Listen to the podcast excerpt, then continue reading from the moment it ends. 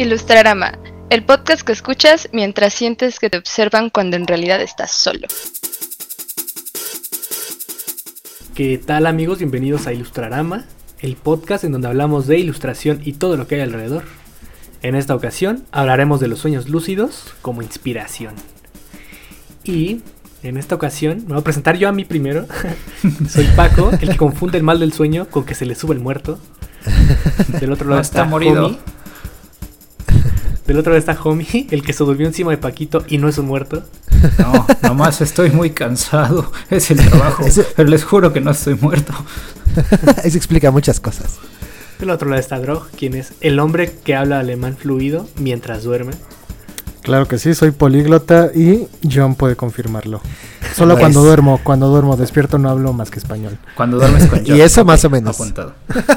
Exacto. Y del otro lado está John, el que sabe que no debe ir al baño en los sueños. Es una gran lección. La verdad es que uno tiene que aprender a sobrevivir a esta vida y de esa manera es la forma. Soñando en the- 4D, ¿eh? En 4D. Totalmente. Y como invitada esta semana tenemos a Raven, la que no despierta cuando sueña que se cae y se parte en pedacitos. Odio. Ay, ay, Muchas gracias. Gracias, gracias por la Ah, Creo que a Leonardo bienvenida, DiCaprio bienvenida. no le agrada eso, tú. Pues bueno, para quien no sepan quién es Raven, eh, Raven Bazán es ilustradora, artista de cómic, animadora, directora de arte, docente, amante del horror y de los memes de gatitos. Y pues, qué Todo lujazo lo bueno. tenerte acá. Todo. Ay, muchas gracias, chicos. Les digo, de verdad, muy, muy feliz de estar aquí con ustedes hablando de estos temas sabrosones. Muy No, bien. a, a ti muchas gracias por aceptar la invitación. Esta es tu casa, bueno, o por ahora literalmente, pero, Sí. pero cuando quieras estás aquí. Y vamos a lo que sigue y son las recomendaciones de la semana. Eso. La recomendación de Ilustrarama esta semana le toca a Drog. Te toca. Vientos. Pues fíjate que esta semana voy a recomendar algo muy muy interesante, así que por favor saquen pluma y papel. Porque es muy Oblígame. común. Pluma y lápiz. Te voy a obligar y, y vas a ver que sí, eh, homie. Y vas a ver. Este. Es muy común que en el ámbito creativo, ya sea de diseñadores, ilustradores, publicistas, animadores, eh, pues esté esta visión de que nos alimentamos muy mal, ¿no? Y probablemente es bastante común que conozcas a alguien dentro de esta escena que te va a confirmar que sí. En alguna ocasión, o probablemente aún lo haga, se sigue alimentando muy mal, ¿no? Y para reducir esta situación en la cual los creativos nos vemos involucrados en un eh, círculo vicioso romántico con la comida chatarra, pues voy a recomendarles unos juguitos. Unos juguitos muy muy buenos para que puedan ahí balancear su alimentación. Y el primero es un batido de piña, nopal y perejil. Ah, es muy bueno. Eh, es un gran, gran batido y lo que van a hacer es poner un nopal, cinco ramitas de perejil, una rebanadita de piña en medio litro de agua.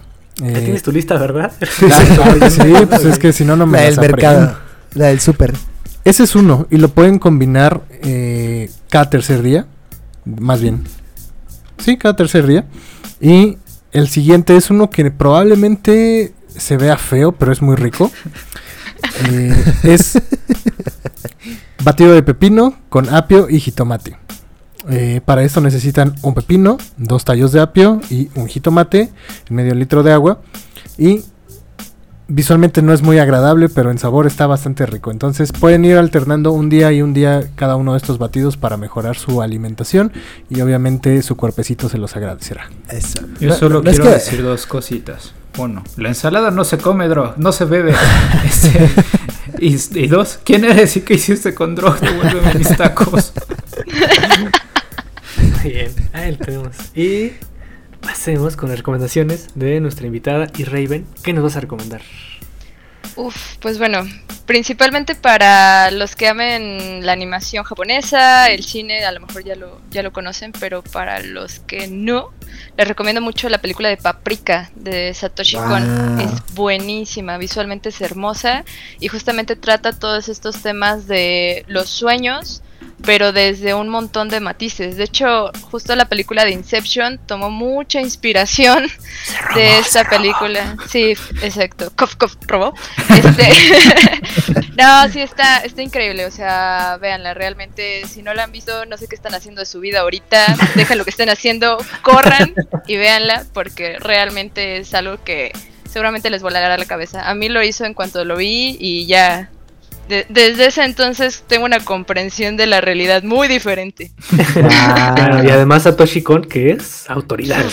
Entonces, eh, si, no han visto esa película, ¿cómo es que ilustran? Eh, ¿Cuál es tu, segunda recomendación, Raven? Pues para dormir mejor y tener bonitos sueños, poder dormir con una almohada de plumas, de plumitas negras si se puede, porque cuervitos.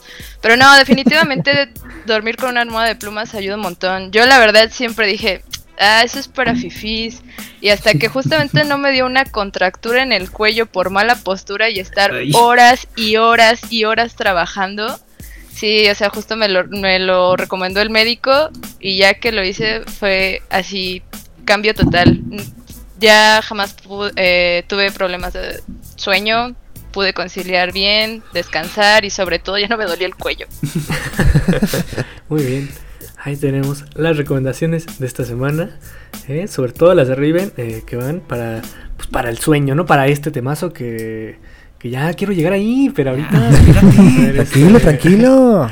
Que bueno, pasemos antes del tema eh, a lo que sigue, que es la ilustradora de la semana. Ahora sí, venga el pianito.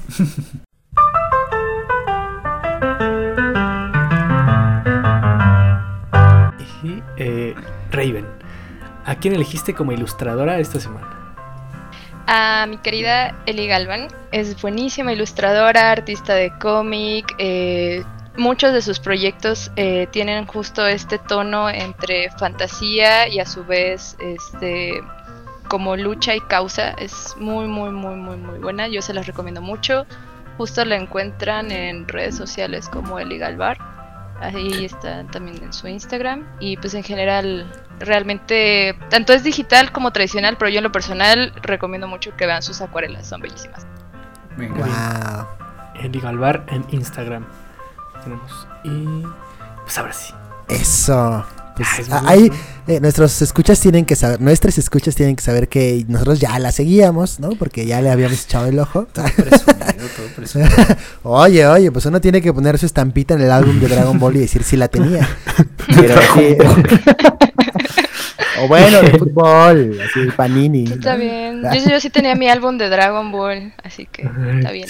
el, el lo dibujaba porque no compraba las estampitas, pero él, dibujaba todo el álbum. Es una no, esa es una gran idea. Esa es una gran idea. De hecho, así me volví gordo en la primaria. Vendía álbumes dibujados y estampitas dibujadas y a cinco pesos.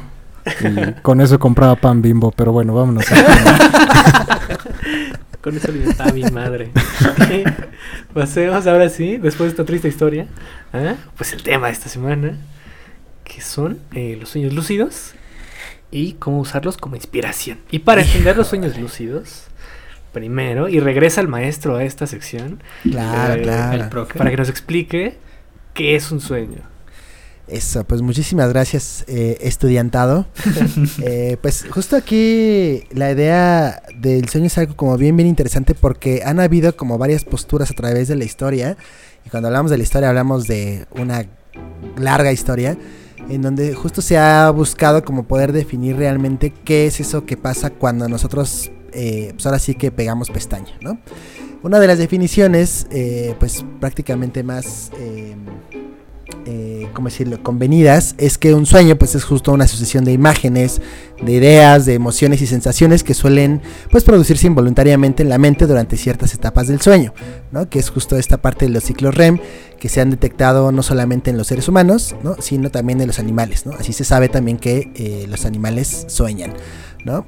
Eh, aquí pues justo teniendo ya esto como referente, pues el contenido y la función de los sueños, pues han sido un, tema de interés pues, científico, filosófico y hasta religioso a lo largo de la historia.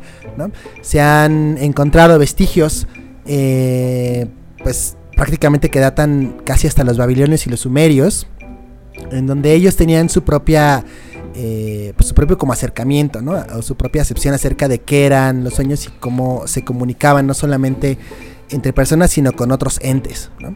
Y eso está bien, bien interesante porque nos permite también visualizar que en el curso de la historia los sueños han regido eh, no solamente parte importante de, eh, la acción cotidiana, sino también eh, la acción como, como cultura y su dirección.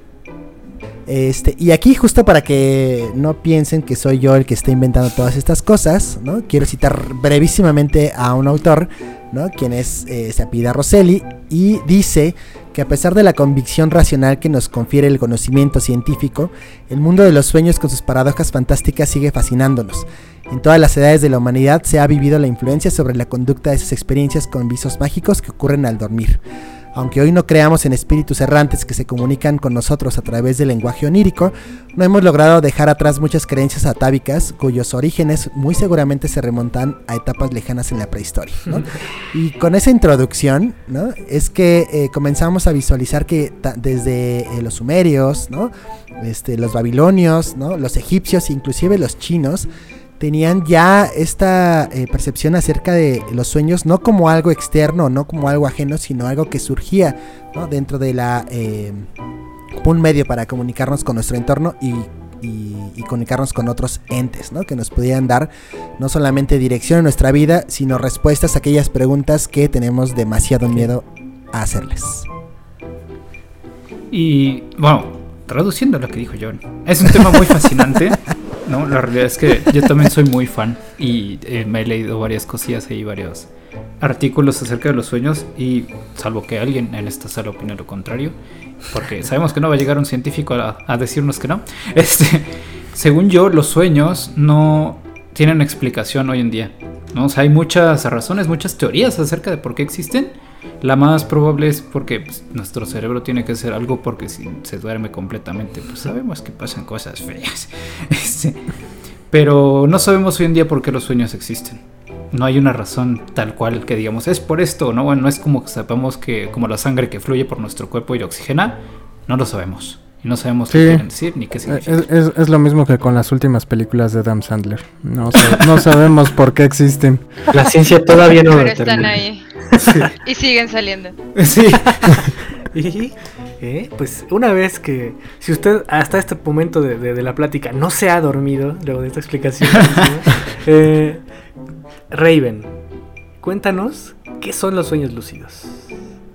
Wow, pues es que sí, justo como dijo Homie, o sea, sí es, es difícil tal cual ahorita definir tal cual un concepto de qué es un sueño. O sea, igual también como explicó John, o sea, ha tenido mucha repercusión en toda nuestra historia y yo creo personalmente que es eso que nos liga a este rollo em, irracional, interno, introspectivo, incluso espiritual de nuestra psique, ¿no? O sea, justo ese último remanente de los seres que éramos antes o que aún somos antes de entrar en toda esta vida adulta y el sistema de, oh, vida adulta y tengo que trabajar y ganar dinero.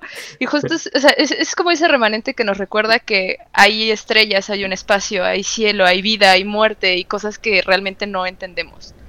Entonces, para mí los sueños lúcidos son tal cual poder tener acceso consciente a tus sueños, a tus imágenes, a todo este periodo REM eh, sin poder, sin despertar, porque normalmente cuando nosotros recordamos un sueño, este, casi siempre al estar conscientes de ellos nos despertamos de inmediato. Es así mm. como de, espera, estoy flotando, ¿qué? Y te despiertas, porque tu mente eh, racionaliza que eso no es real, que, eso no, no, entra dentro de lo que nosotros eh, consideramos coherente. Y justamente es como un shock que te desconecta de ese, de ese plano. Pero cuando uno tiene un sueño lúcido es estar consciente de que estás en un sueño, no despertarte y no solo no despertarte, sino hay veces, hay personas que tienen la capacidad de tener cierto control dentro de los sueños. Ya sea desde que digas, oh, es un sueño, sé que puedo volar y te avientas y empiezas a volar como tú quieras, hasta el hecho de literal empezar a cambiar la realidad, eh, empezar a construir castillos, empezar a brincar entre dimensiones, transformarte en una quimera. O sea, realmente en los sueños lúcidos no hay un límite eh, para la imaginación, pero justo lo curioso aquí que, que pasa y que también eh, pues han dicho muchas personas justo en, estudios o en anécdotas y relatos, es cuando en los sueños ven cosas que para ellos no, no tienen como sentido que, estén ahí, no, no porque tenga que tener un sentido de sueño, me refiero a que son cosas que nunca hayan visto o que serían por sí solos incapaces de imaginar, ¿no? Es así como de yo no tengo tanta imaginación porque estoy viendo este ente Lovecraftiano enfrente de mí, ¿no? Cuando si yo ni veo películas de sci-fi. Entonces, este. Sí, o sea, realmente es un tema muy fascinante. ¿Eh? No se en día, de veras. sí, no, no, no, sí, sí es algo muy, muy loco que en lo personal a mí me encanta este tema porque les digo, pues yo desde los 4 o 5 años, desde que tengo memoria, he tenido sueños lúcidos, a veces con pesadillas, a veces con sueños agradables, pero sí era muy extraño el poder estar consciente de eso y no despertarme. Al principio era porque no podía, ya después fue ir tomando el control de ello, pero sí es... Siento que es la antesala a muchas teorías, eh, mm, cuestiones espirituales, religiosas, psicodélicas, filosóficas, que pues nos da como para hablar hasta cuestiones de viajes en el tiempo y ver a los muertos, o sea, está muy loco. ¿Y hay, hay pesadillas lucidas? Es mi pregunta. Sí. Pero, siguen siendo pesadillas o, terminas teniendo el poder de cambiar la, trama, el guion. Sí, es que, bueno, al menos personalmente les digo, yo no, yo no soy científica, yo no me considero a, una eminencia en el tema, o sea, yo puedo hablar desde mi propia experiencia. Y este, sí, es curioso porque normalmente cuando tenemos una pesadilla, o sea, justo tenemos conciencia de que ah, estamos soñando, pero no nos podemos despertar y por eso es angustiante y todo se empieza a poner eh, más turbio. Pero sí, sí puedes tener un, pesadillas lúcidas. Por ejemplo, yo he soñado que veo un monstruo enfrente de mí, una criatura grotesca o gente siendo decapitada así enfrente de mí, o sea, cosas muy violentas. Y yo digo, ¿qué está pasando? ¿No? O sea, empiezo a soñar cosas que me ayudan a escapar de esa situación ya sea que mi brazo se convierta en una espada, que yo misma me transformo en un monstruo para luchar contra esa cosa que estoy viendo, pero eh, sin despertarme, sin poder despertarme o sin poder ganar. O sea, eso es realmente lo que para mí lo vuelve una pesadilla. El que sea angustiante y no poder recuperar el control, no poder eh, tomar las decisiones dentro de ese mundo y sobre todo justo esta sensación de despertar y que no estás despierto. O sea, justo para mí, más que pesadillas, porque digo, yo desde niña he tenido muchas pesadillas, entonces el soñar con cosas gore o, monstruos ya para mí no es angustiante, ya son más como sueños cotidianos, de donde saco mis historias, que más adelante llegamos a ese tema. Pero más bien para mí una pesadilla es ese sueño donde, aunque estoy consciente y puedo controlar ciertos aspectos, no puedo escapar de ese algo que me quiere hacer daño, que me está persiguiendo, que le quiere hacer daño a mis seres queridos, y por más que deseo despertar, sigo atrapada como en una especie de inception del sueño dentro del sueño, dentro del sueño, dentro del sueño, donde despierto, veo que está mi cuarto todo normal y de repente bajo mis pies y hay un charco de sangre con cabezas flotando así como si fuera una ciénega. Y digo, no, no, no, sigo dormida. Y me despierto otra vez, hasta siento cómo se levanta mi cuerpo y de repente veo uh, en la esquina de mi cuarto igual una pila de computadoras, así hasta el techo, pero llenas como de cables y venas de sangre, ¿no? Y es así de, no, sigo soñando. Y vuelvo a despertar y, y, ahora estoy en mi cuarto, pero de mis dos casas atrás, antes de mudarme, o mi casa de la infancia, y igual veo cosas rarísimas, ¿no? Entonces es así como de ya, o sea, ya, y siempre, siempre, siempre que me pasa eso, despierto súper agotada, como si hubiera sentido que corrí un maratón por el estrés tan grande que siento en mi cabeza. Entonces sí, sí se puede tener pesadillas lúcidas. Cuando despertó, el cuando Raven despertó, el sueño seguía ahí. Sí, tal cual. Que, aquí hay algo que que justo mencionabas hace rato, que me hace mucho ruido. O sea, eh, que, es esta parte en cuando, o sea, que estás soñando y entonces eh, tu mente se da cuenta que estás soñando y por ende despiertas como un reflejo. Eh, alguna vez me llegó a pasar eso, o sea, como que estaba, estaba, estaba teniendo justo una pesadilla, algo me estaba persiguiendo. Y de repente me di cuenta que los, o sea, los fantasmas o los monstruos en la vida real no existen. Y entonces mi cabeza hizo eso, como de... Ah, de, hecho fue mi vecina en el sueño, me dijo, güey, estás dormido. claro, estoy dormido. Pero esa fue la única vez que pude como seguir. Fuera de eso, cada vez que me llega a pasar, eh, justamente creo que la mente tiene como este reflejo de despertar. Es como esto de que los sueños se te olvidan una vez que despiertas para que tu cabeza no los confunda con la realidad, ¿no? Que, que, que bueno. El antivirus, ¿no? Ajá. Me, me imaginé en tu sueño a tu vecina así de, oye, pero no estamos en la vida real, ¿verdad? Sí, sacando la motosierra, güey. Pero sí, o sea, que, que, que miren. Y eh, Raven. Eh, hace rato nos mencionabas algo que es bastante interesante, que es justamente esta parte de los sueños y el arte como terapia. Cuéntanos un poquito de, eso. ¿Qué es terapia gratis? pues más o menos. No, no, diría si gratis o no, sino como necesaria. Es, que en lo personal creo que es muy curioso. Eh, seguramente lo han escuchado antes, este concepto de es que necesitas estar loco para ser un buen artista o solo los buenos artistas están locos. Y, no necesariamente creo que sea así, realmente creo que todos los seres humanos tienen cierto grado de locura y cordura y que cualquier suceso a lo largo de su vida puede detonarlo. Este, pero sí creo que la diferencia es cómo lo canalizamos, cómo lo exteriorizamos. Entonces, eh, como les mencionaba hace ratito, les digo, y esto sí, pues es como una experiencia, pues sí, desde un punto de vista muy personal. Este, los sueños para mí pues, siempre han estado presentes en, mi vida, les digo, desde, desde la infancia. Y al principio era algo súper tortuoso, era muy feo. Porque a pesar de que yo no veía eh, películas de terror, o sea, cuidaban mucho lo que veía, no consumía nada de, de ese género, no podía evitar tener muchas pesadillas. De hecho, justo yo preguntaba así de por qué estoy viendo eso. O sea, de verdad hay monstruos que me visitan, de verdad, eh, porque también se sentía que se me subía el muerto. Entonces eh, era, era muy, muy estresante. Y solo con, o sea, con el paso del tiempo, igual aún siendo niña, la única manera en que, podí, eh, que pude eh, sobrellevar eso fue de dos maneras. O sea, la principal fue empezar a dibujar lo que yo, lo que yo veía. De hecho, o sea, para mí realmente el dibujo no puedo decir, ah, el dibujo es mi pasión, siempre a mí dibujar. La verdad es que no, o sea, para mí el dibujo era una necesidad para mantenerme cuerda. A través del dibujo yo entendí que una vez plasmando esos monstruos que yo veía en mi cabeza en el papel, ya no me podían hacer daño. Entonces, a pesar de que no me llevaron al psicólogo o alguien habló conmigo, porque como yo vengo de una familia muy religiosa, esos temas eran tabús. Y si lo mencionaba, me decían, hija, es que tienes demonios en tu cabeza y el diablo está tocando a tu corazón y si lo dejas entrar, vas a abrir un portal para que aparezcan demonios. Y yo así de, ¡yo quiero dormir! ¿Te, imaginas? ¿Te imaginas que, llega, que llegara el diablo? Eh, buenas tardes, vendo abón, gusta... no, no, no. Y que diga así... Ah". Que, los que estén regañando Raven así de pronto llegue... Yo no hice nada.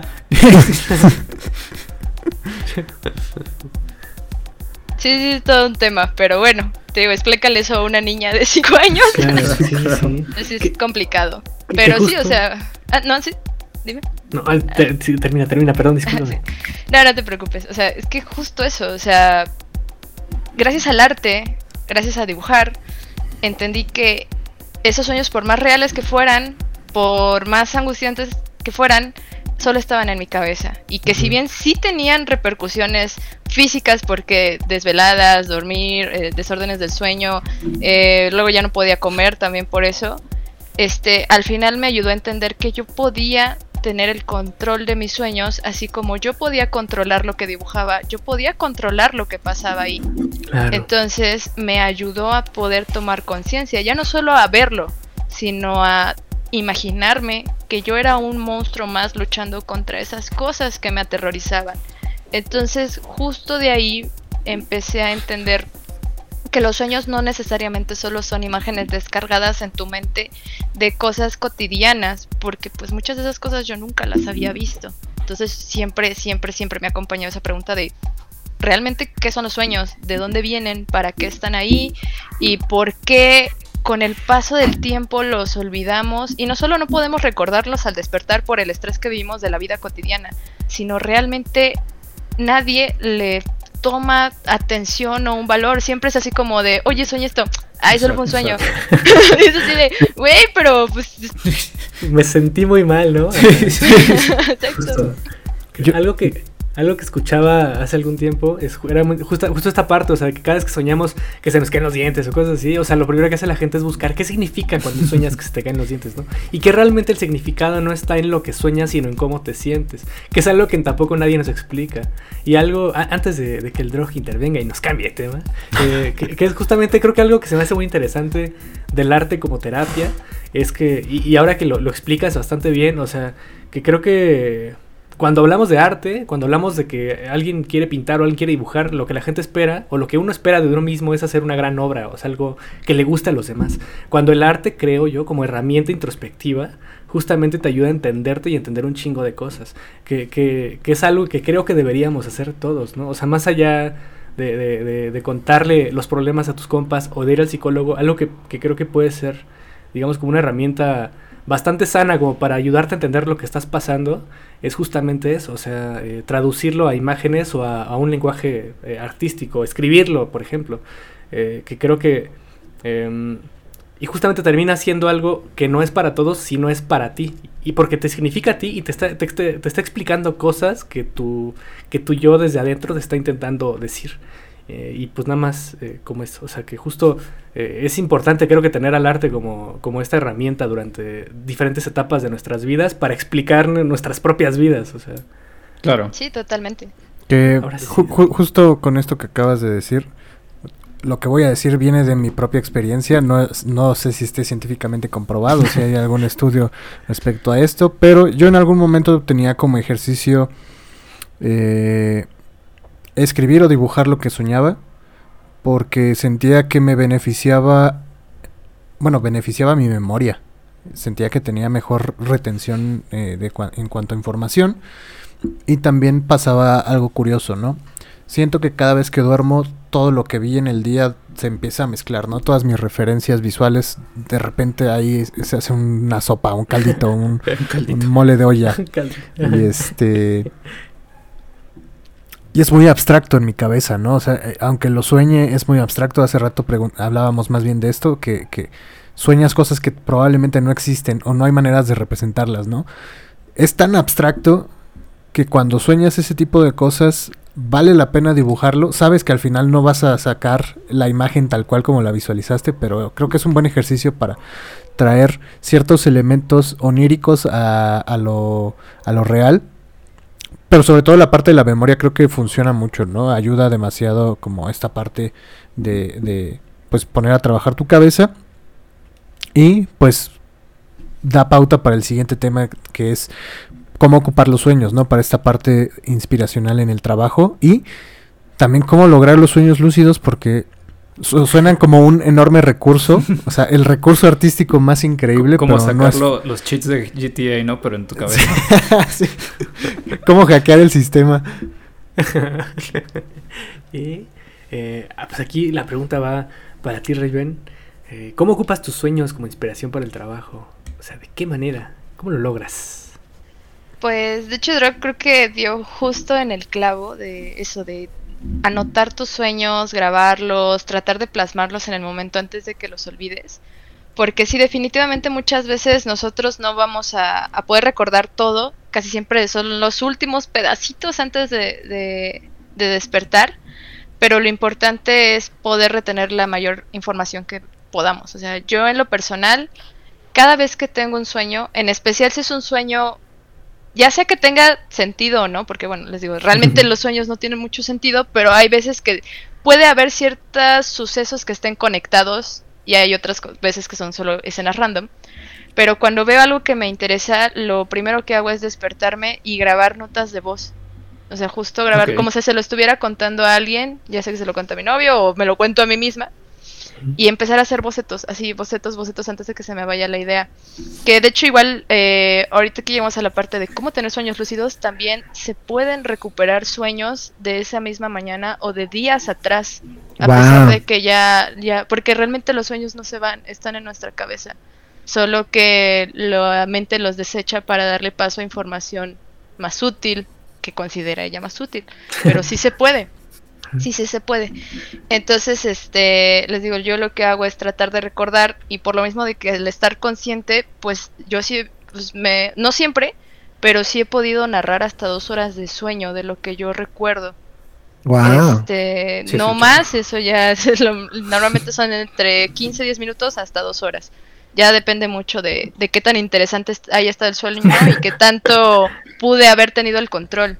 Porque es eso, igual, hay veces que cuando sueño algo tan interesante y de repente se está desviando el, el- el- el tema y yo digo, es que esto es para una historia, esto lo quiero usar para una historia, como que casi trato de tomar el volante y regresarlo. El problema es que cuando empezamos a tomar el 100% del control del sueño, ya no pasa nada. O sea, a mí sí me ha pasado de que literal parece como si el tiempo se empieza a ralentizar y todos los personajes a mi alrededor se congelan y solo veo cómo se empiezan a mover los ojos esperando a que pase algo.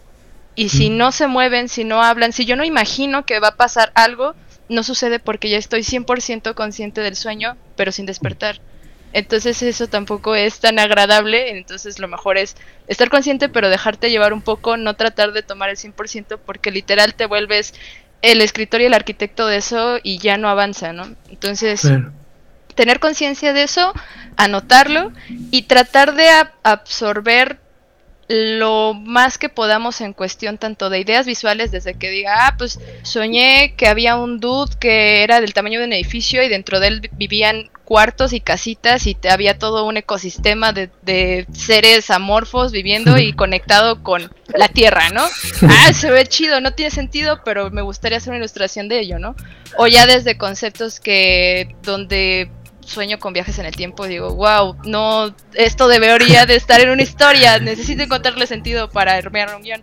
Por ejemplo, mi cómic, el de Underhill, que fue mi primer cómic de, de autor, que es un cómic de terror, justamente la historia principal salió de una pesadilla que tuve hace ya varios años, donde estaba en un cuarto lleno de juguetes, eh, los jugue- yo estaba ahí sin poder salir, de repente buscando la salida veo que los juguetes están vivos, pero en vez de atacarme me empiezan a advertir de que hay una amenaza en el cuarto y todos tenemos que escapar, y al tratar de salir de repente aparece una criatura súper grotesca y amorfa, este, con muchos brazos, tratando de romper las muñecas como si fueran muñecas justo de porcelana y así tratando de calzarme para quebrarme como una muñeca, ¿no? No. Y ahí Wow. desperté. Eso fue todo. Pero ya en base a esa idea, justamente empecé a, desarrollar una historia y bueno, ¿por qué yo estaría en ese cuarto? Bueno, ¿qué lugar es ese? ¿Por qué me querría destruir? Pues, ¿qué habré hecho, no? O, o- o el porqué de las cosas y ya de ahí lo puedes agarrar justo como una idea, una inspiración para ir desarrollando más conceptos en base a conocimientos de escritura, de narración, de storytelling. Pero sí, yo definitivamente creo que los sueños son una excelente fuente de inspiración, no solo para artistas, incluso hay historias de matemáticos o científicos, Isaac Newton, eh, les digo, los Beatles, muchas de sus historias también se escribieron en sueños, si lo investigan lo, lo van a encontrar, o sea, mucha, mucha gente ha encontrado justo estas respuestas que no encontraban a través de inspiración en sueños, o que prácticamente ver el futuro, Eh, no digo que eso sea real o no, pero si nos vamos, por ejemplo, a cuestiones este, judio-cristianas, esta cuestión de los profetas, ¿no? O sea, el, el poder Claro. tener sueños proféticos, en vez de verse como esquizofrenia, se veía más bien como un don divino, ¿no? Entonces, Claro. está, es, es algo que siempre ha estado ahí, como decían, en, en la historia, pero conforme ha pasado el tiempo y se ha modificado la percepción de la sociedad colectiva, ha cambiado la importancia que le damos a los sueños. Claro. Que- oh, que me acordé de, de un don de la serie de Prime que ya había recomendado. Veanla, la voy a recomendar aquí rapidísimo. Pero eh, que aquí, eh, antes, de, antes de preguntarte a ti, yo, porque yo la verdad es que solamente he tenido como dos años lúcidos y no, y no fue de método. O sea, me pasaron así de la nada y jamás volví a poder, bueno, jamás desde los seis años no, no he tenido otro, ¿no? Pero Eh, hace poco escuchaba justo un podcast, de Tecito de Calzón se llama, en donde hablaban de, justo hablaban de una de estas chicas, eh, de las hosts del, podcast, eh, suele tener sueños lúcidos y, ella decía, daba como, da- daba como tips. Y uno de estos tips, que de hecho se parece mucho a, a Paprika o a El Origen, es que ella decía que durante el día tenías que lanzar una moneda como un volado y cacharla, ¿no? Y si, si, la podías agarrar es como de, bueno, pues sigo despierta. Y tenías que hacerte eso como cada tres horas, ¿no? O sea, ser como muy claro en los tiempos para que cuando durmieras lanzaras la moneda, te dieras cuenta que la moneda no cayó y entonces dices, wow, esto es un sueño. Entonces, eh, eso es algo que yo escuché hace algún tiempo. Eh, ¿Qué otros tips hay sobre esto? Sí, pues de hecho es muy interesante lo que mencionas porque sí, justo lo que me estás describiendo se le llama comprobación de la realidad. O sea, es un proceso de comprobación de la realidad. Digo, o sea, los sueños lúcidos los pueden tener cualquier persona, realmente. Solo que hay personas que les cuestan más trabajo que otras. Pero se recomienda hacer eso, o sea, literal, una acción cotidiana que Mm. puedas hacer despierto día a día sin que obstruya tus, tu- sí, tus, tus labores actividades. tus actividades, pero que la hagas también eh, cuando veas algo en específico que puede ver raro. O sea, por ejemplo, si tú vas caminando en la calle y de repente, o sea, ya, ya estás acostumbrado, una comprobación muy típica es literal agarrar una, tu palma de la mano, ya sea izquierda o derecha, y con la otra, eh, con tu dedo índice, tratar de atravesar la palma tocándola. Así simplemente, o sea, esto puedes hacerlo en cualquier momento, ¿no? O sea, tocarte la palma y tratar de atravesarla con tu dedo. Entonces, en el sueño lo más probable es que lo atravieses. Y entonces justo cuando vayas en tu día a día y de repente ves, no sé, un perrito French Poodle caminando en dos patas, lo hagas para decir, estoy soñando, esto es raro, y ya también acostumbrarte no solo a hacerlo en automático, sino que tu mente lo haga cada vez que vea algo irracional. Eso también es muy importante. O sea, por ejemplo, si vas igual en la calle y de repente ves dos señoras peleándose, que es, es algo que puedes ver en la calle, pero tampoco es diario, Sí, sí, muy lo real hagas, es así como de, ¿esto es real? ¿Esto es real? Ah, ok. Sí, o sea, eso, o sea, y pues, por ejemplo, lo de la moneda también es lo que explicaban en Inception de esto de los tótems. Ajá. Hay gente que recomienda mucho, este, imaginarse que tiene un reloj digital o si, cargar siempre un reloj digital y verlo, porque en los sueños cada vez que volteas a ver otro lado y vuelves a voltear a ver relojes, cambian la hora, cambian los números. O incluso cuando lees algo, cambian las letras. ¿Puedes leer un sueño? Sí, mucha gente dice que no se puede, sí, sí se puede leer en un sueño, pero si desvías la mirada, cambia el texto, casi siempre. Sí, Es como un lorem ipsum, ¿no? O sea, el sueño le pone. Sí, no, o sea, por ejemplo, para mí, desde niña, o sea, te digo, yo no sabía toda esta explicación, ya de grande lo, investigué, pero por ejemplo, yo lo que hacía de niña, y era mi comprobación de sueño, era literal, estando parada, abrazar mis piernas como si estuviera en posición fetal, y si me quedaba flotando, si mi torso quedaba a la misma altura flotando, sabía que era un sueño, y entonces me quedaba así dando vueltas como si estuviera en una cámara antigravitatoria, así como de ¡Wii! Y ya, igual, o sea, ya estando despierta, porque para mí, honestamente, me costaba mucho trabajo de niña distinguir la realidad de los sueños. O sea, sí hubo un par de veces que, la verdad, o sea, no era porque fuera una niña suicida, sino de verdad no sabía si estaba soñando o no. Una vez me aventé de las escaleras pensando que podía flotar. Entonces, sí fue, o sea, en ese entonces dije, no, no me voy a aventar la próxima vez porque sí. Más bien, ya ahora lo que hacía era tratar de abrazar mis piernas estando despierta y si veía Claro. sentía la gravedad o sentía que me iba a caer era así de no espérame estoy despierta no puedo hacer esto y ya si estaba soñando y veía que seguía flotando hecha bolita era así de ah sí ya puedo volar ¡Uy! Ah, qué chido. Sí, sí, sí, los trucos ya funcionan. Sí. sí no sí se los recomiendo puede ser lo que ustedes quieran o sea desde tratar de atravesar una pared tratar de atravesar su mano ver un reloj eh, digital este tratar de aventar su cabello hacia arriba y que quede flotando todo eso o sea Claro. mil cosas Ok. Pues bueno, comprobación de la realidad. Ahí tenemos un- unos tipsazos para que si les, si les interesa, se, se, se, se avienten. Que sí suena, suena, eh, o sea, así como lo describes, creo que suena como algo que cualquiera de nosotros podría hacer, sin necesidad incluso de que seamos como personas creativas, ¿sabes? Eh, creo que sería bastante interesante poner el reto de el sueño lúcido challenge. Pero mi, Eh. mi- mi- mi pre- mi pregunta es, y justo va con un, un punto de, de la escaleta. eh, eh, eh, esta comprobación va muy ligada a una representación de la a una cierta representación, porque no es total, sino es parcial, de la realidad concebida por cada uno de nosotros, ¿no? Claro. Y justamente eh, quienes estamos aquí reunidos, eh, pues llegamos de cierta manera a la conclusión de que lo- nuestros sueños comparten esa relación, ¿no? De que están sustentados en cierta parte por nuestras experiencias de la realidad. Pero hay gente que no sueña con la realidad, hay gente que sueña de manera muy abstracta, hay gente que sueña colores, hay gente que sueña formas, hay gente que sueña cosas que no existen o que no están no son comparables con la realidad. ¿Cómo haces un- una comprobación de sueño cuando no hay una comparación entre lo, lo onírico y lo real? Es- eso me, me causa una gran incertidumbre. Sí, de hecho es un muy buen punto el que tocas. Este puede que tu entorno sea totalmente irracional y mítico y astral, espacial, lo que tú quieras, pero al final de cuentas, aunque nuestra realidad puede, o sea, variar, nosotros somos lo que mejor conocemos. O sea, no, hemos estado con nosotros desde que nacimos y es lo, la única constante en nuestra vida. Entonces, cuando no hay nada a tu alrededor para poderlo comprobar, estás tú. Puedes tratar de verte un espejo. Puedes tratar de ver tus manos. Puedes tratar de entenderlo. Pero sí, o sea, justo, o sea, digamos que la segunda instrucción, ya una vez que haces la comprobación de sueño, o sea, imagínate que estás flotando en una nebulosa y todo es súper abstracto y no, o sea, tu conciencia necesita saber si estás en un sueño o no, pero a su vez no despertar, es que es, es eso.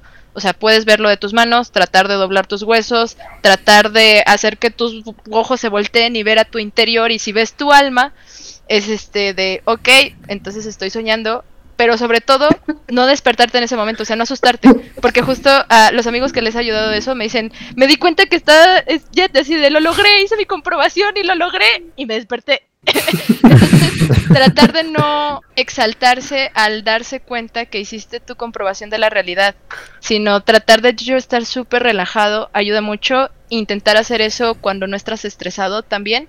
Ya una vez estando consciente de que estás en el sueño y lograste no despertarte, ya empiezas justo a ver qué tan abstracto es tu entorno, porque es algo que a lo mejor estás viendo todo el tiempo, pero no estás Claro. consciente de ello o no lo recuerdas. Y es que también hay otra cosa, muchas eh, corrientes de meditación, o sea, hinduistas, budistas y demás, justo todo este concepto de archivos acásicos y cuestiones de conexiones mentales y viajes astrales a través de la meditación, eh, justo te dicen eso, o sea, que realmente los sueños es como el estado primario de tu mente flotando en las puertas o la antesala de ponerte a conectar con otras realidades, vidas pasadas, mundos, eh, ya ahí entra lo de la teoría de cuerdas, lo que tú quieras, ¿no? Entonces, lo que hacen ellos con una meditación es inducir un sueño lúcido y poder estar consciente de eso sin estar dormido o como los viajes astrales. Pero un sueño es más como esa cuestión que se hace inconscientemente, lo hace tu inconsciente y por eso no lo recordamos o no lo controlamos. Pero sí, o sea, es más bien tratar de generar esa conciencia dentro de tu inconsciente sin perder el sueño, pero sin tener la conciencia de todo, porque si no se congela. Entonces, sí, es, es como algo un poco complejo, puede sonar algo demasiado abrumador, pero más allá de si la gente cree o no en esta cuestión espiritual o astral o drogas, lo que quieran, este, realmente es la única realidad es que soñamos. Eso es cierto, eso realmente nadie lo puede refutar. Ahí la ciencia lo, lo, lo valida, la experiencia día a día lo valida. Ya qué es y cómo puedes realmente utilizar eso ya realmente depende totalmente de ti y de tu Claro. percepción. Oh, es que- Es le no, está explotando la cabeza. mucho, sí. Es que justo creo que, o sea, que, que ya no, o sea, no creo que tengamos esto porque es un tema mucho más extenso, pero es justamente eso, o sea, como el sueño es o puede llegar a ser la puerta a otras realidades, a otro estado de conciencia. Eso es lo que realmente me, me, me, me o sea, me, me, emociona, pero también me preocupa, ¿no? O sea, que llegues a, sin querer ahí y no sepas qué hacer. eh, pero, Tocan los reptilianos a la puerta de Paquito. Sí. Vendiendo abón. Eh, sí. Y ahora sí, antes, es que, híjole, este tema es muy bueno, pero eh, yo creo que va a haber una segunda parte, Raven. Eh, pero hay que encantada. Ir... Ah, perfecto. Hay que ir cerrando mientras esta de aquí con una pregunta que de hecho también se le ocurrió a Raven y se, se, va a hacer bastante buena porque aquí nos vamos a quemar. A ver. Ah, este, ya. ¿Cuál ha sido su sueño más loco?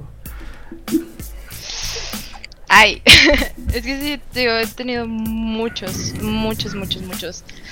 Pero últimamente yo creo que los que más me han volado el cerebro son sueños donde se barajea la cuestión de el tiempo, ¿qué es el tiempo? Porque también eso es un concepto que si bien sí hay eh, teoremas y fórmulas eh, matemáticas y científicas para poderlo comprobar, o sea, nosotros día a día si echamos eh, café con leche no podemos regresar el tiempo atrás para deshacerlo, o sea, el tiempo es lineal.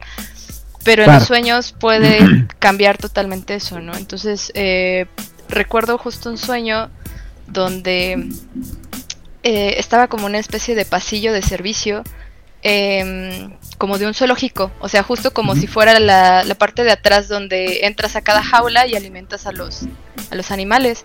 Pero volteaba eh, justo en cada puerta. Veía que había personas paradas, a veces había una, a veces había varias, pero parecían familias.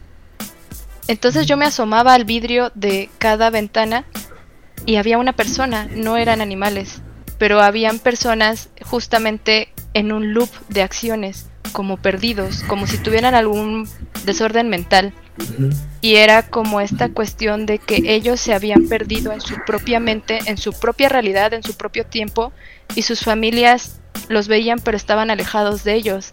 Ya no podían tener contacto con ellos, se habían desvinculado totalmente de la realidad. Wow. Entonces iba avanzando y estuvo pues muy, muy, muy, muy loco porque justamente llegaba como a una jaula así súper grande de vidrio y sí veía justo ahí adentro a un hombre, pero que entre que avanzaba y se convertía como en un simio y retrocedía con sus acciones y se transformaba otra vez en una persona, ¿no? Wow. Y llegaba una, o, otro ser, eh, no, era como un cuidador, era, sí, era una, una chica, era una cuidadora. Y me de, le preguntaba, oye, ¿qué es esto, no? y me decía, es que el tiempo no es algo tangible, el tiempo depende de cada persona, el, por eso el tiempo es relativo y el tiempo depende de quien lo mire y quien lo viva. Todos tenemos un cuarto del tiempo para nosotros solos, aunque haya más personas conectadas observándonos y conviviendo. Claro. Y en ese momento, como que todas las paredes se rompieron, yo estaba flotando con la chica y empezamos a ver una especie como de cubos toroides de cristal plegándose en sí mismos como un fractal y como si fuera una matrushka y justo me decía es que nosotros en la tercera dimensión no podemos entender el tiempo oh. porque estamos dentro del tiempo pero si pudiéramos estar en la cuarta dimensión el tiempo es absoluto y al mismo tiempo en todas partes y en la quinta dimensión, y así me empezaba a explicar así como, es que son muchos niveles de dimensiones y nunca lo vas a entender hasta que pases a la siguiente, pero en tu cuerpo no lo puedes entender porque estás en tu caja. Y yo así como de... mi cabeza así, Espérate, déjame, sueño una libreta. sí, no, sí estuvo súper loco, ¿no? Y, y yo así de, bueno, entonces así dije, ¿esta chica quién es? ¿Por qué me está diciendo todo esto? Esto está muy loco. O sea, es, es un alien que me está mandando mensajes de la Pero... realidad. Este, es, es un, un, ser astral místico que me está explicando el universo. Este, ceñé, soné, cené demasiado pesado. O sea, no sé, no sabía. Oye, y pa para ese entonces, ¿tú ya tú, tú tenías ya como cierto conocimiento de la teoría de cuerdas y toda esta onda? ¿O...? Sí, pero no tan a detalle. O sea, sabía que esta cuestión como de mundos paralelos, porque ah. cómics y universos, o sea, mundos. Pero esta cuestión de construcción como un toroide y fractales. O sea, sí no. te explicó cosas nuevas que tenían que ver sí. con. cosas Sí, científicas. totalmente. Ay, qué Porque justamente ya después de que empecé a ver este videos que explicaban más a detalle lo de la teoría de cuerdas y que como muy probablemente este la evolución de nuestra raza realmente va a ser imposible en este plano, sino más bien tendríamos que ir a otra dimensión. Fue así como de, güey, es lo que acabo de ver hace dos meses. ¿qué pedo?". Tomé esa clase. No, o sea, realmente me, me sorprendió mucho, ¿no? Igual esta cuestión de, de empezar a ver por todas partes historias de viajes en el tiempo, teoremas en el tiempo, o esta cuestión de realidades o simulaciones, que si bien uno podría decir, bueno, a lo mejor ya estaba sugestionada, pero más bien como que siempre están a tu alrededor, pero no las captas hasta que te pasa algo así, Sí. ¿no? Como cuando te fracturas un brazo y no te das cuenta de la cantidad de gente que hay con, con este piernas o brazos fracturados, ¿no? O sea, hasta que no te pasa. Entonces sí. sí, es este es, es muy loco. O sea, te digo, no, no es el más grotesco, no es el más bizarro visualmente que he soñado. Es, normalmente mis sueños son de hecho muy gore. No sé por qué, la verdad no, no tengo ni idea, porque casi siempre son muy gore. Pero ese fue muy impactante porque justamente a lo largo de como fueron pasando los días, empecé a ver teorías que decían, oye, a lo mejor esto es real, a lo mejor puede ser. ¿Quién me lo dijo? ¿Por qué lo estoy escuchando yo? Lo tengo que escribir. Wow. Wow. Ahora ya no sé si quiero contar el mío. Este, a ver, bueno. El mío sí, el- la neta es que el- mi, mi sueño es muy tonto. O sea, sí he tenido sueños muy chidos en donde. O sea, invasiones alienígenas, cosas así. Que justo tiene que ver, yo creo, con, con mis referentes, ¿no? Eh, pero el, el que, el que así, el más loco y el que más me ha gustado porque me hizo muy feliz. eh, fue como a los. Iba en quinto de primaria, sexto. El punto es que. Eh, acaba de salir la película de, de los Cuatro Fantásticos. Esta donde se van al espacio, tienen poderes y se regresan y la mole se convierte en el hospital en piedra. Bueno, y yo no la había visto, pero más o menos sabía de qué iba y me gustaba bastante. Entonces, eh, a mí como me gustaba lo que no había visto, ¿no? Pero bueno, el punto es que soñé que de alguna manera yo me convertí en el quinto fantástico. Y mi Oh, superpoder, eh, ahí va, es que, ay, qué cagado, pero yo estaba muy feliz por ese superpoder porque, pues, de alguna manera era un, era un superpoder. Era apestar. O sea, mi superpoder era oler mal. Y, y justo, chido. y justo recuerdo, o sea, estar, ir así como, o sea, los cinco, ¿no? Con, con mi compa la mole y, y- y la, y la antorcha humana a pelear contra unos güeyes y estar como escondidos así en la trinchera, ellos ahí rifándose. Y yo de "A huevo, no mames. O sea, estoy esperando mi momento para salir y apestar y dar lo mejor de mí. Y estaba muy feliz, o sea, y, y desperté justo en medio de la batalla y pues ya dije, bueno. Y jamás se me ha olvidado ese sueño, o sea, creo que fue algo como que me significó de alguna manera estando morro y, y teniendo la ilusión, ¿no? De, de conocer a alguien así, pero bueno, ese es mi sueño. Me encantó cómo, cómo pudiste haber dicho oler mal o super olores. Dices, apestar, güey. Sí, no, sí, porque yo apestaba. A ver, a ver, sí. No cualquiera. Sí, sí, sí. Pero, eh, pues, a ver, a ver quién va. Te ¿Quién toca va? nominar, te toca nominar. A ver, eh, Drog. Dale. Ahí va. Normalmente tengo buena memoria de mis sueños. Es- Estoy atormentado ya de por vida por sueños donde no hago la tarea o voy tarde para la escuela, a pesar de que ya no voy a la escuela. Pero hay un sueño que nunca se me va a olvidar porque fue el primer y único sueño lúcido que he tenido en, en- en toda mi, mi corta, mediana, larga vida. Eh, fue muy curioso porque empezaba eh, conmigo corriendo en una calle, en una pendiente, ¿no? Pero iba tan rápido que conscientemente yo decía, me voy a caer y me voy a partir la madre, ¿no? y al empezar a agarrar más velocidad y sentir que me iba hacia adelante, al caerme empecé a volar, pero no volar como Peter Pan e irme a lo alto, ¿no? Sino volar como a 5 centímetros despegado del, del piso. Fue la primera vez que, que- que- que pude ser consciente de la sensación de, de- de, pues, sentir que estaba realmente volando, a pesar de que, pues, era una estupidez, ¿no? Eran 5 centímetros del piso. El hombre que vuela, pero, a 5 centímetros del piso. pero está volando, claro, güey. Y entonces, eh, algo en mi cabeza no quería que yo estuviera consciente y me cambiaba de sueño, ¿no? Me pasaba otro sueño y ahora estaba en una pizzería, otra vez, soñando normal, y empezaba a recordar que había volado. Y en eso el pizzero se me acercaba como a tratar de despistarme que, que, que yo estaba dentro de un sueño. Y yo veía una manzana y de repente se- esta manzana se empezaba a fracturar en pedazos geométricamente bien cortados y a flotar. Y yo decía, es que esto, ¿qué es que está pasando? ¿No? ¿Cómo- cómo? Esto no es real. Esto no es pizza. esto no es pizza, ¿por qué tienes una manzana en una pizzería, no? Y al ver esa imagen, otra vez algo en mi cabeza, no quería que estuviera eh, consciente dentro de mis sueños y me yo se- sentía que me mandaba cada vez más profundo, ¿no? Cada vez a un nivel más abajo. Es, es, la- es lo que puedo describir, o sea, sentir que iba a un nivel más abajo, la realidad es que pues podría ser un nivel a la derecha, a la izquierda, hacia arriba, no sé, no hay como un Otro concepto canal. para, para definir eso, exacto. Y, eh, y en esta última etapa me encontraba caminando en la calle del centro, esta donde está el Museo Nacional de Arte de la Ciudad de México, con un amigo que me estaba platicando, pues, lo de su día, ¿no?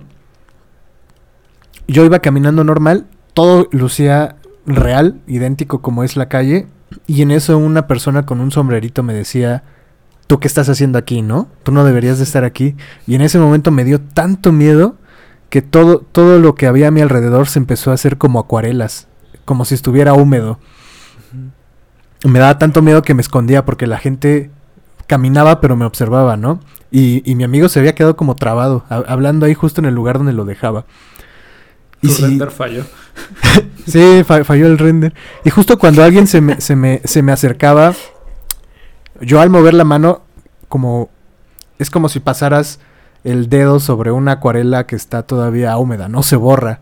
Entonces yo podía borrar las caras de las personas con, con movimientos de manos, pero este, esta liquidez, esta humedad de la que en la que todo se había convertido, de alguna manera iba hacia arriba. Entonces era una sensación como de líquido que estaba flotando hacia arriba, pero acuareleado.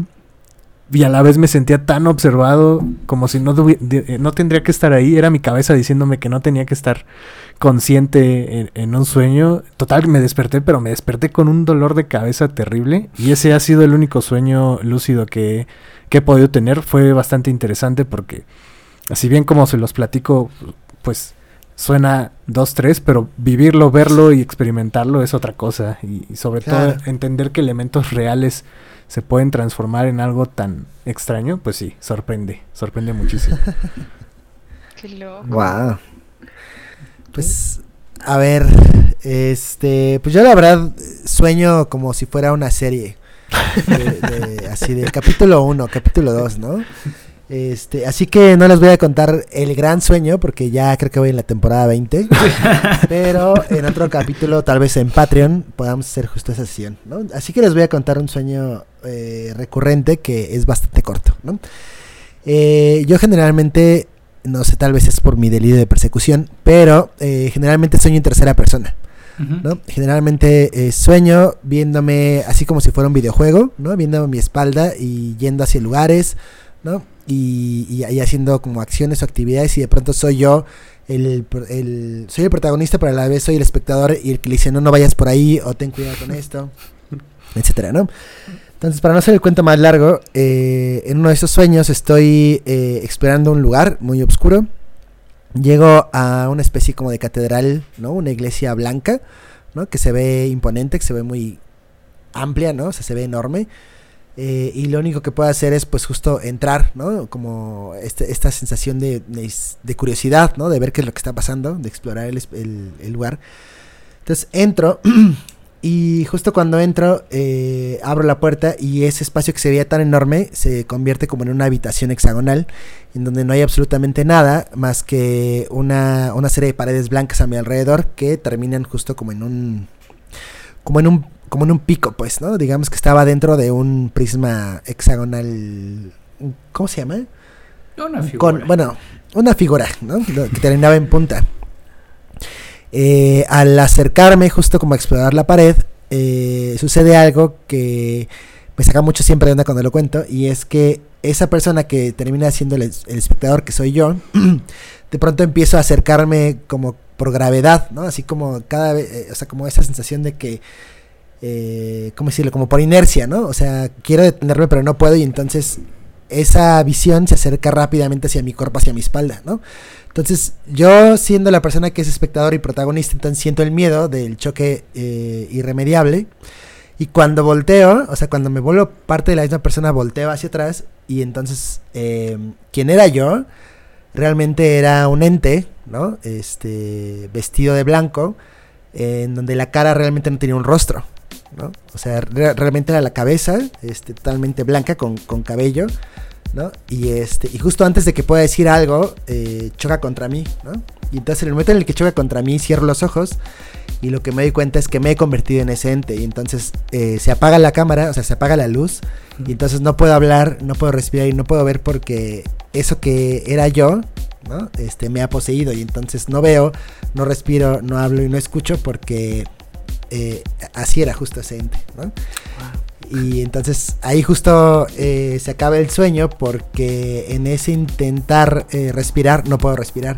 Y entonces lo que hace es que me desmayo y despierto. ¿no? Sí, y claro. ese sueño lo he tenido eh, recurrentemente, aún no sé qué significa. Y entonces mientras yo me veo entrar a esa especie de iglesia o habitación, sea, yo me estoy gritando a mí mismo, o sea, va a pasar esto, ¿no? Pero ahí voy yo. ¿no? Pero O no sea, me hago decir, caso. no, no, pero tal vez esta vez sea diferente.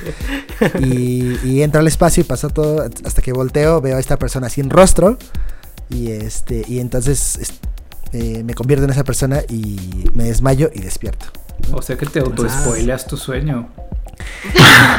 Digamos que es una especie como de reflejo. ¿no? Ok. Este, pero no sé, creo que puede ser un así, no sé si los si haya psicólogos del sueño escuchando esto. Este, por favor, si es así, cuéntanos qué significa todo esto. Está muy loco. Homie, a ver, homie. Bueno, yo, yo también sueño en tercera persona como lo hace John, pero hay, algún, hay una característica muy chistosa de lo que les voy a contar. No, no les quiero contar ni la mejor ni el peor sueño, sino algo que considero que es rarísimo o a mí se me hace rarísimo. Eh, yo desde la prepa, como desde primero, desde que conocí a Eric, gracias Eric, ahora ya sé quién es saludos, saludos, culpable. saludos. Este, desde que conozco a Eric, o desde esa etapa de mi vida, eh, cuando yo sentía mucha presión o llegué a sentir mucha presión por primera vez por finales o por cosas así, llegué a soñar con una persona, con una chica. En el sueño yo no sé, o sea, no, no sé cómo explicar porque es muy abstracto. Sé cómo luce, sé cómo es y sé que es ella, pero no sé quién es y no la conozco. En la vida real no, no sé quién sea, si es que existe en la vida real, ¿no? Y cada vez que yo me estreso, sueño con ella y sueño con esa persona. Y siempre son distintas este, situaciones y aparte ella es consciente de que yo estoy soñando y yo soy consciente de que estoy soñando. Me ha pasado como cuatro o cinco veces. ¿no? La última vez justo le hablé a- le platiqué a Norms, que fue hace como un mes que me pasó porque estaba bajo mucha presión. Siempre que es presión aparece, no sé por qué esa razón sea. Pero yo en lugar, como les digo, sueño en tercera persona y casi siempre veo, no es como John, que John siente como que se ve en su hombro, ¿no? Y ve un pedacito de él, me imagino. Bueno, eso a mí me pasa solo cuando sueño con ella. No sé por qué, no sé a qué se deba, pero en los demás sueños yo me veo en tercera persona lejos, o sea, de lado, puedo verme como yo quiera o incluso puedo moverme cuando llegan a ser lúcidos, pero cuando sueño con ella no, siempre estoy como yo en mi hombro viéndome. Y es rarísimo porque eh, en justo cuando tomo conciencia y, y cuando ella aparece en los sueños, es como de, en ese momento se activa algo, como decía Raven, y, y estoy consciente de que es un sueño. ¿Por qué? Porque no la conozco, ¿no? En la vida real no existe esa persona, o no sé si existe esa persona, pero en, solo la conozco a través de sueños. Y este, y justo cuando comenzamos a hablar de cosas, el sueño se empieza a desbaratar. ¿no? Y no se empieza a desbaratar de una cuestión como, como en el origen que explotan las cosas, no. O sea, se empieza como a No desarmar. hay presupuesto. Sí, no hay, no- en no hay presupuesto para eso, pero este, las cosas se empiezan a desarmar de forma muy literal. Por ejemplo, hubo una ocasión en la que ella y yo estábamos cenando como en un jardincito y había una calle, ¿no? Entonces cuando empezamos a platicar y le empiezo a decir es que, y, y justo hemos tenido conversaciones de es que esto es un sueño, quiero saber por qué, por qué no te conozco, por qué te con-". y pues, cuando empieza ese tipo de conversaciones, en ese sueño en específico, en el jardín que estábamos cenando, la avenida donde están, vienen los coches, se detiene el coche, como si se congelara el tiempo, igual que le pasa a Raven, se congela el tiempo y Claro. el coche se empieza a desarmar por piezas. O sea, es como si el, para, el parabrisas desaparece, se empieza a volver tornillos, los tornillos se pueden... Y cada vez es pedacitos más chiquititos, chiquititos del coche hasta que desaparece. Eso, pero imagínense que se vuelve todo el ambiente. Hasta que de pronto nada más quedaba la mesa, ella y yo. Y literalmente siempre mis sueños con ella terminan con nos vemos hasta la próxima o algo por el estilo. La mesa desaparece, ella desaparece y yo me quedo solo en un limbo blanco. Si alguien ha soñado con Homie del... Por favor, Mándenos escríbanos. de-. Ah, hay, hay un documental bien interesante que se llama Loki, en donde hablan acerca de las variantes. Tal vez es tu variante de otra de, de otra dimensión. Oye, es muy chistoso porque son sueños muy casuales, o sea, no crees que es como muy elaborado o algo, ¿no? O sea, es una fiesta con mis amigos y de pronto ella aparece, ¿no? Ella camina y yo reacciono y es como de, no, espérate, y voy y, hablo con ella.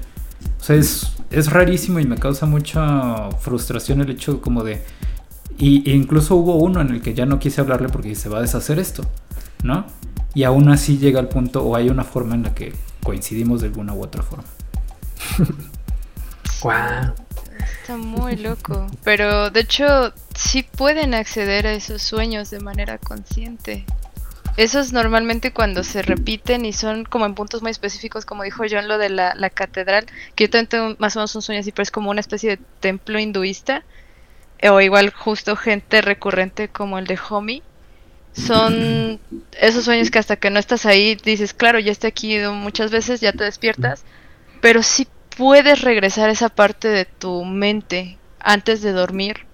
Lo que tienes que hacer es, es este, como dormirte pensando en el sueño, como recordándolo y como imaginándote, sobre todo, qué quieres que es lo que pase.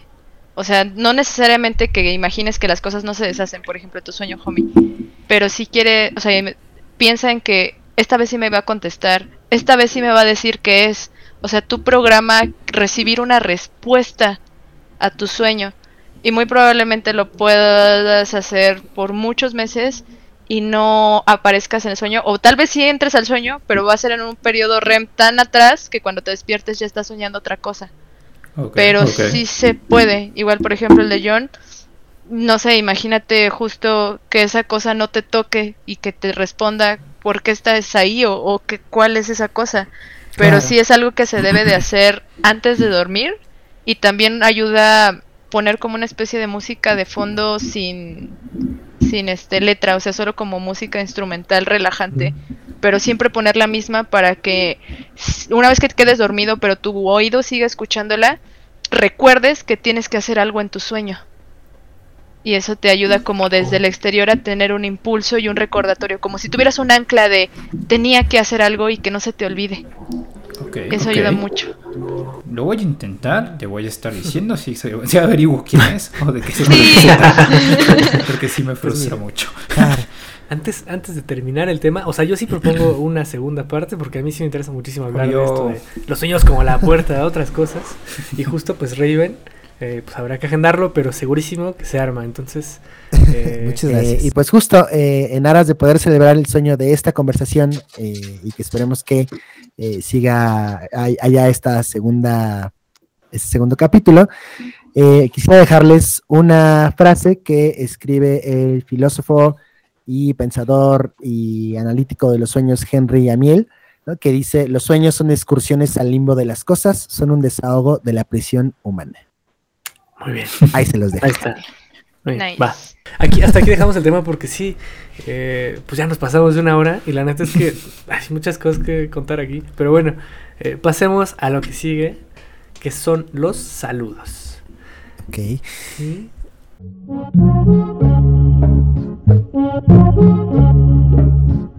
DJ Drog presenta So- so- so- Sonido itinerante, sonido profesional en todos los estados. Eh, Raven, ¿a quién te gustaría saludar esta semana? Pues sí, a mí me gustaría mandar saludos a mis amigas de Sociedad de Tinta, increíbles ilustradoras, a mi hermanita Robin, a mi novio, a mi amigo Juan Blanco, que es director de Itoa Games, este, a mi amigo Guso Borboa, incre- increíble ilustrador, y a todos mis alumnos de Coco School. Les mando un fuerte abrazo. Muy bien. Coco, coco, coco, coco. Y eh, ¿a quién le tocan los saludos esta semana? A mí, a mí, a mí, a mí, a mí. Dale, Jones. ¿A, Sí. quién- a quién vamos a saludar esta semana, John? Ok, eh, va- ah, ah, es que estoy, estoy, estoy, estoy cruzado un poco con justo el cierre del programa. Y Este, pero John, bueno, en este momento desaparece. este, no, bueno, eh, ya si quieres cortarás esto y lo reeditarás.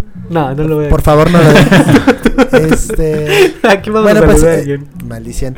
Esta semana, este, queremos saludar a nuestras y nuestros queridos Patreons, Fer Flores, Van, Apke Mertens y Elisa Morales, Josué Poceros y Eric el Niño, que eh, pues han estado ahí bien, bien pegaditos apoyando eh, este proyecto y por ello pues, les agradecemos con el corazón.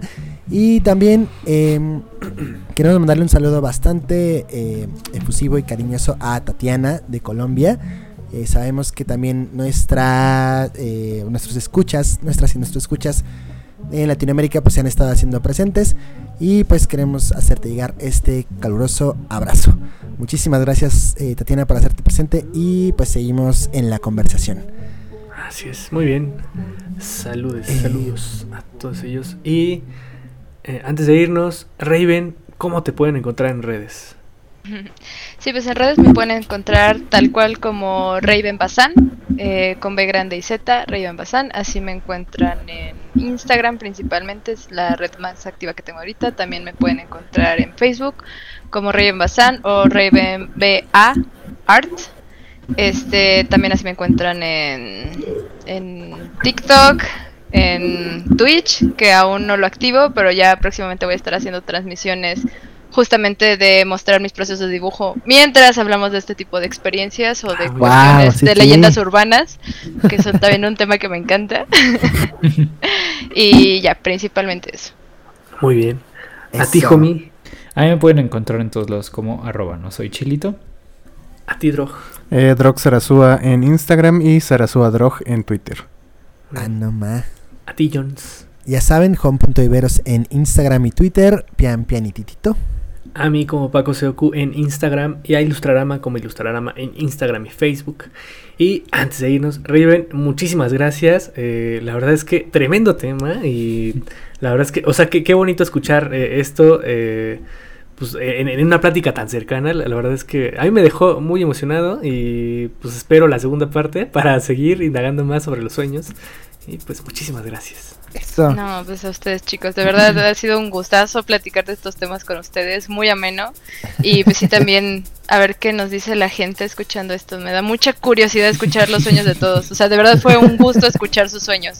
Ah, qué chido. Pues haremos una sesión también, ¿no? Ah, Tal vez sea algo interesante para las y los escuchas, pues poder tener esta interacción ya más cercana en vivo, ¿no? Este, y pues poder contarnos estas experiencias, ¿no? Ahí está, ahí está la carta abierta. Ahí está. Y recuerden, este podcast es un sueño. Y no se en Ya, sandía. ya. Oh, oye, eh, eh, y, y- y ya se te hizo tarde para llegar a... A ver, sí. Vámonos. Ok, vámonos. Y... Hasta mañana. Oye,